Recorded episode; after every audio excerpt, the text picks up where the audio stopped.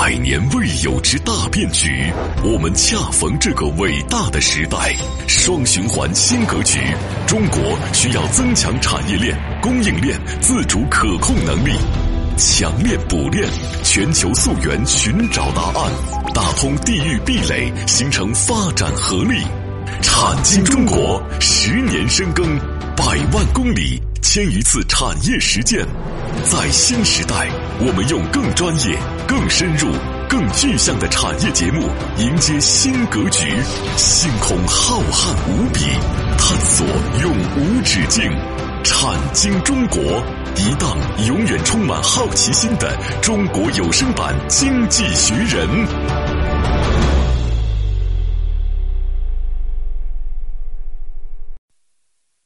好，欢迎各位来到产经中国，很高兴和各位相会节目之中，我是王宇，我是李佩。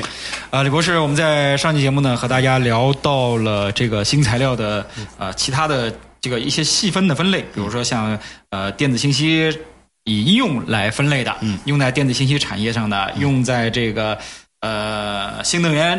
呃，这个产业上的还有一些专门的，就是先进的复合材料的这个层面的，嗯啊，分类是比较复杂的，嗯对而且里面细分的，就是一个小细分行业都够一个科学家研究一辈子的。对，所以呢，在这个过程当中呢，先进复合材料就很有趣了。嗯我们总结一下，上期说了，这说白了是组合而来的。呃，结构型最早的时候呢，它可能是结构型的，嗯比如说在这个过程当中呢，我们称之为结构型的呢是要抗压，抗压对吧？然后功能复合型的呢是还要需要有各种各样导电、聚电、引申、永磁功能，这就有趣了。嗯，那另外在这个过程当中呢，复合材料呢发现用纳米的方式来研究啊，是一个未来主要合成的方向，包括仿生合成的材料等等等等。嗯嗯嗯最后还要考虑到生态环保的需求，是吧？啊，那在这个过程当中呢，他们也和很多的东西产生勾连。材料一旦和生命科学产生勾连，嗯价格又贵了。那打个比方，人工骨。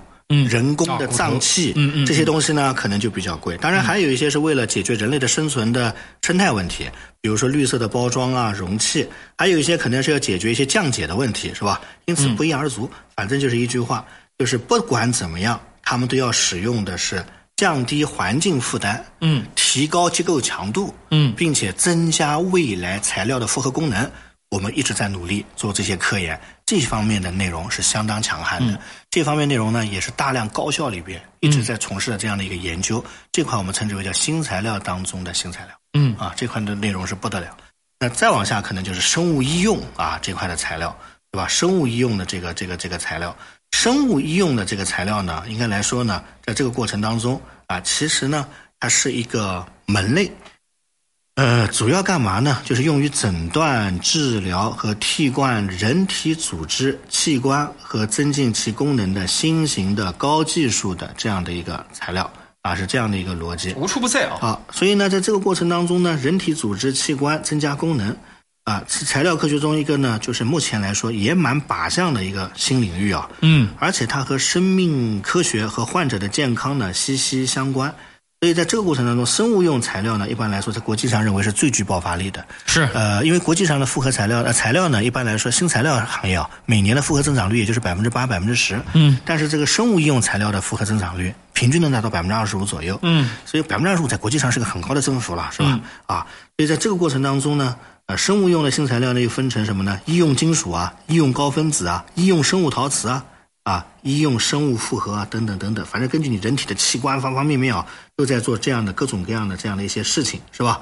啊，所以呢，在这样的一种过程当中呢，生物医呃医用的新材料的研究方向其实也蛮多的啊，比如说这个降解啊啊，然后生理功能的，然后新的药物的载体啊，嗯包括材料表面的改善的一些结构性的研究等等等等。这个呢，主要是生命科学的强国嗯，在一定的阶段都会开展这方面的研究，是吧？啊，这是我们讲的这样一些逻辑嗯，。器械替代啊，这个里边其实 嗯我感觉医学里面有很大的一块儿都是核心材料有关系。嗯嗯然后呢，这个八十年代的后期吧，呃，这个世界上提出了叫智能材料的这样的一个概念。嗯呃智能材料材料还能智能啊，智能材料，智能材料是什么定义呢？就是模仿生命系统，能够感知环境的变化，并且做出实时改变自身的调整的这样的一种参数的这样的一种啊材料。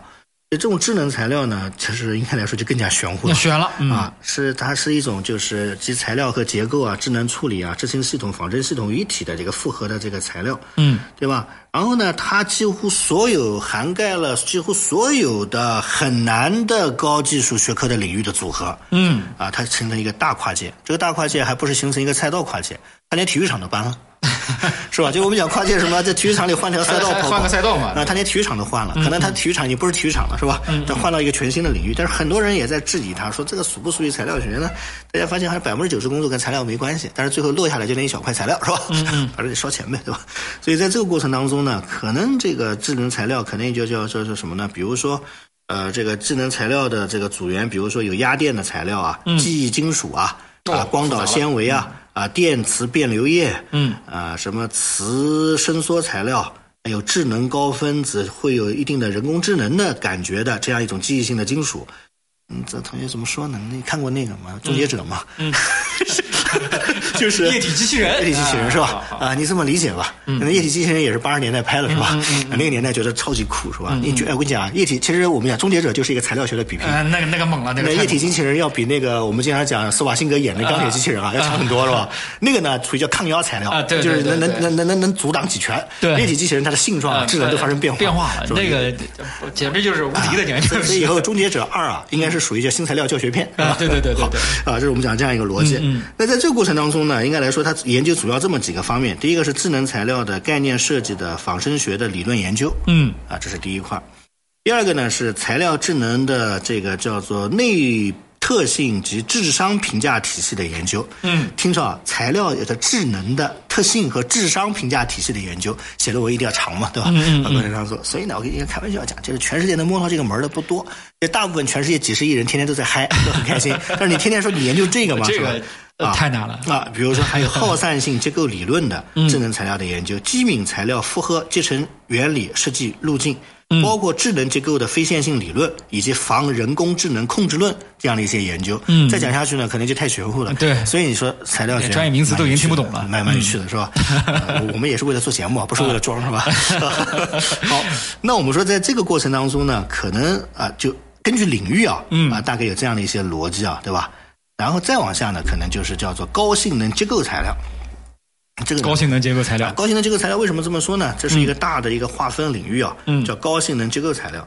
这高性能结构材料专门是一类材料，我跟大家说一下啊。为什么说高性能结构呢？因为它要实现是什么呢？还有低性能结构吗？它主打的是力学性能。哦，力学，嗯，延展，对吧？拉伸，力学性能为主的工程材料。嗯，那这个过程当中就应用就广了，从飞机、卫星、火箭到你家住的房子，是不是都是某种形式的结构框架、外形、大小、强度有关？所以呢，像钢铁、有色金属、传统材料都属于这一类啊。嗯，所以它叫高性能结构。高性能结构不见得它就是高技高技术。嗯，它代表的是高性能的结构。嗯，因此在这样的一种过程当中呢。还有更强的强度、更高的硬度、更强的可塑性。对啊，你光硬光脆不行，螳螂断了，对吧？怎么办？还有点韧性啊，嗯，是吧？所以过程当中呢，像最好的材料是什么？叫极其柔软，嗯，但极其坚硬。嗯，很多人说你不废话，你讲的什么东西啊，是吧？还耐磨损 啊，所以在过程当中这些东西对都有这样的一些医学特性啊，这样一些特性。所以在这样的一种过程当中呢，它必须要找到这样的一些材料，让人类在更复杂的环境当中，让材料具备更高的高性能。因为我们的喷火温度越来越高，嗯啊，我们的整个的环境越来越恶劣。你敢不敢在核核辐射的地方建立基地？你敢不敢在太阳上建立你的主题乐园？是吧？是，哎，你别说，有可能的，因为你不敢去，是因为你的材料不过关，不过关，对吧？谁给你讲太阳里就不一定不能不能建主题乐园呢？哎，举个最简单的例子嘛，就是 我们的火星探索车啊，可能大家都不知道，可其实，在火星上跑不了多长时间，它就报废了啊。啊，报废的原因是什么？就是它材料实在是过不了关，它那个地方可能腐蚀性啊、压力啊各方面呢，它它就自动就报废了啊。所以呢，呃，我们曾经也是看过一些报道，就说国内外的可能火星探索车的一个对比，嗯，它其实就是新材料学的一个呃发达程度的对比，嗯。所以呢，在这个过程当中呢，应该来说，在这样的一种过程当中，比如说高温超导，嗯，金刚石材料，嗯，高功能性的高分子材料，对不对？包括以前研究的热点当中，纳米功能材料，嗯，纳米稀土永磁材料，对不对？嗯，稀土、储氢、核心材料。所以大家发现里边的关键词全是纳米和稀土。嗯，所以大家记住一句话：你如果你有稀土，你你又有纳米的技术，嗯你就放手去干吧，对吧？啊、是吧？所以过程当中怎么办呢？是我突然想了一个问题啊，纳米技术深圳有是吧？呃，稀土广西有是吧？广西广西啊正好他们干一个粤桂合作是吧？嗯嗯对对对啊，对同样的道理是吧？比如说这个江苏省和这个某个北方地区的关系比较好，对吧？纳米技术南京、苏州有是吧？他有大家有系统，那在整个合作的圈子是吧？啊，反正就是这样的一些啊迭代循环变化的过程啊，合作起来啊。所以呢刚才讲的叫高性能结构材料，嗯啊，叫力学性能为主的。很多朋友说你这个节目讲到现在，我觉得已经没法听了。嗯，你们节目讲到现在为止，听说这个听的 头都要发胀是吧？你可以调慢你的倍速，嗯嗯你可以用零点五倍的倍速啊去去收听听是吧？好，开玩笑，节目中途以后再接着聊啊我们再啊。来接着说啊。好。好，这个节目中途呢，说一下节目的上传播出平台啊。节目呢上传两个平台，一个是喜马拉雅平台，一个是知识星球平台。大家在这俩平台呢搜索“产经中国”，产业的产，经济的经，产经中国下载收听。我是王宇。我是李佩，啊，片花之后，欢迎各位继续来到产经中国。我是呃，咱们待会儿见。待会儿见。他们深度参与百个产业规划，每月飞行两万公里实地调研，深度洞悉中国区域产业现状，全球化视野，发现产业发展热点。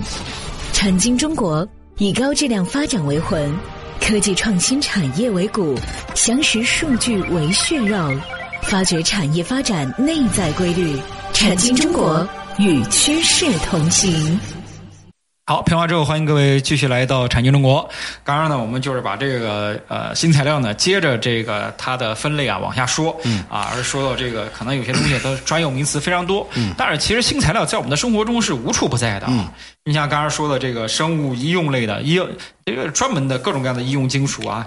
在包括医美行业里边那都是新材料，嗯，你给给你鼻子里边注个东西，它就挺麻了，它在体内要要要嗯不能抗斥，不能排斥，而且的话还要耐磨各种各样的性能啊，其实都是新材料的应用。嗯啊，只是呢，你现在还不够漂亮啊，或者什么的，可能这个材料还没发明出来。嗯啊，等哪天出来了就更好了。嗯，好，我们接着聊啊。嗯嗯嗯那比如说这个再往下聊，还有化工当中运用的一些新材料。化工，嗯啊，那比如说应用在化工啊、石油领域里的一些基础原材料啊，包括什么有机氟啊、嗯啊有机硅啊、嗯啊这个纤维啊、纳米化工啊、无机功能化合物啊嗯啊这样的一些逻辑啊，包括纳米化工啊，还有特种化工涂料等等等等啊，这个都是近年来的一个重点，这里我们就不再赘述了。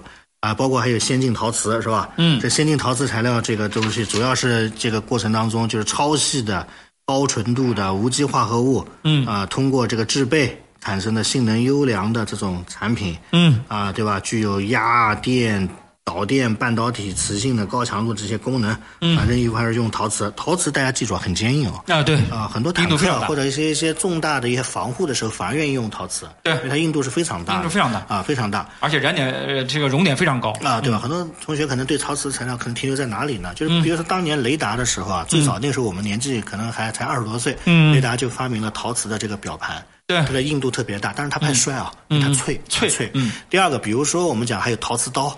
啊，陶瓷的各种各样的新材料的这种切割件，对啊，都是一些以前我们讲的这样的一些以前坦克装甲用过陶瓷所以呢陶瓷挂板，，这个陶瓷呢，应该来说是一个很强悍的这样的对，很强悍，非常强悍。啊，嗯，这样的一个领域是吧？嗯嗯嗯啊，所以我们经常开玩笑，我们以前做一个就是淄博的一个叫做陶瓷的产业园，嗯，我们给它的路径啊是不要再烧窑了，嗯啊，陶瓷做成新材料可能估值会更高，是吧？啊，也是这样的一个道理。但它只会烧窑吗啊，再往下可能就是，可能下面就是什么呢？就是新型的建筑材料，啊，嗯啊这块我们就不多说了。所以呢，在这个过程当中呢，应该来说呢，刚才我们讲的就十几类。都是以它的应用端来进行命名的，用在建筑上啊，用在哪里啊？嗯大家听完之后发现，挺多的。这么多合一块，三万亿美金一点都不亏啊！不亏为什么呢？因为它是一个工业的、生活的、环境的基石。无处不在。啊，是不是？嗯所以在这个过程当中呢，应该来说，这就是传统的叫应用端领域的这样的一个分类，对不对？嗯嗯嗯那当然了，如果按照结构组成还可以分类，对吧？结构组成分类呢就很简单了，按照结构组成只有四大类。嗯一般做科研的时候，通常按这四大类来组织：金属材料、无机非金属材料、有机高分子材料、先进复合材料。嗯嗯根据这个逻辑当中分呢，应该来说呢，就是按照材料的这个结构的组合来讲啊，基本上分这几类啊嗯也就可以了，是不是啊？所以呢，这个过程当中是这样一个逻辑。那按照用途嘛，刚才我们已经说了，是吧？所以主要呢，可能就是这样的一些这个逻辑。那我们说，在这样的一种这个逻辑的过程当中呢，它诞生了大概有几百个甚至上千种的啊这样的一种运用的啊这样的一种这个小场景，是不是？嗯啊，运用的地方多了啊。你比如说生物医用材料，我跟大家，首先第一点，它在进行器官移植、植入、人工组织的制造，嗯嗯，对吧？血液的过滤，嗯，超强的缝合。或者骨头的移植的时候，它都会用到这样的一些生物医用的这个材料，对不对？嗯嗯那在这个过程当中，可能你在讲这个磁性材料的时候，它分成软磁、永磁、磁记录、磁器件等等等等。这个行业呢是个相当专业的行业，对，行业不太好接进去。所以为什么说二流霸主国家常年能够？霸占霸占这些领域，尤其是日德，它有传承了。以色列这些国家，包括英国，嗯，愿意在实验室里捣鼓的，嗯，愿意天天琢磨的，嗯，沉得下心思的，做实验，往往新材料都不差。对，但是光沉得下心思，往往数字经济都不好。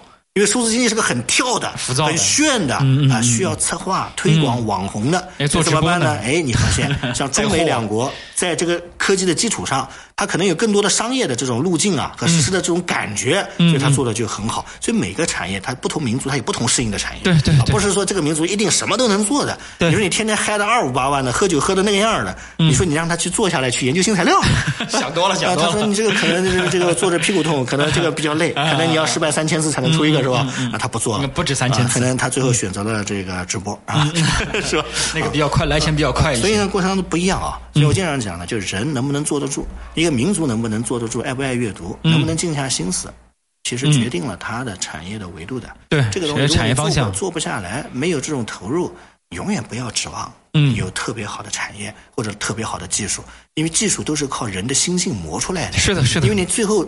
坐在屏幕面前的是一个科学家，是的，是一个几十年如一日在那枯燥的进行计算的人。对，所以呢，你记住一句话：高端的人一定是无趣的。对，为什么呢？因为他天天就在研究这些事儿，所以你会发现高端的国家老百姓也特别的无趣，是吧？对对对。为什么这么说呢？因为他天天啊就在这样的氛围里啊进行他的知识而且你说句良心话，你想做这种实验，尤其材料学的实验，你一次失败、两次失败，我觉得人一个人的话还能够忍受。你要失败一千次、两千次呢，我觉得人就崩溃了。对，可能都不要一千次、两千次，可能像。像就就就我说我我吧，五十次我可能就要崩溃在实验室里面嚎啕大哭了。你老是不见结果，当然受得了些。但是问题是，有一些新的材料的发现，可能一千两千都不见得出得来，这完全是一种撞大运啊！现在有了材料计算学，还稍微好一点。那过往的硬碰真太累，太难了。对，所以今天的节目呢，我们就此打住，说一个观点：嗯，要想材料学这种积累型行业好，沉得下心，静得下气，耐得住寂寞，经得起失败，最后呢，可能得。有这样的心态，才能摸到未来产业高地的门槛。对，而原本的一种浮躁的心态是永远达不到这样的一些门槛的。对啊，所以呢，我们今天也呼吁啊，嗯其实呢，应该来说呢，人要过简单的生活，嗯嗯，拥有复杂的头脑，嗯嗯嗯，有一个坚韧的。试错的心态，对，最后呢，去干一门像金刚钻一样的嗯这样的行业，这个呢，其实也是我们节目其实是一个目标大产业。说句良心话，你比如说，你像爱迪生发明灯泡，那个灯丝是钨丝，可能我是说句实在话，不做那么多试验，也不知道，因为当时的科学条件限制啊，也不知道它能够做灯丝，又要导电性啊，又要它的这个熔点啊、燃点啊比较高啊。都都是做了上千次试验，这个可能从小大家学的课文里面都知道的 啊，所以挺难的。嗯嗯，好，不管怎么讲呢，三万亿美金大市场，大市场。但是呢，大家听完发现好像没那么简单，不简单。这是一个三万亿美金且不简单、不简单的事，且要有积累，且能耐得住寂寞的行业。行业。但是呢，世界的顶尖的皇冠行业不都是这样吗？都这样，都这样。所以呢，要不然你每个人。你都能摸得着，它就不顶尖了，是吧？对。所以呢，今天呢，我们节目呢先做到这儿，下期节目接着聊后面的内容啊。嗯嗯，这个其实就是壁垒。嗯，好，这个时间关系，今天咱们呢就先说到这儿，非常感谢各位的收听。最后说一下节目的上传播出平台，那么两个平台，一个是喜马拉雅平台，一个知识星球平台。大家在这俩平台呢搜索“产经中国”，产业的产，经济的经，产经中国，下载收听。我是王宇，我是李佩，感谢各位收听，再见，再见。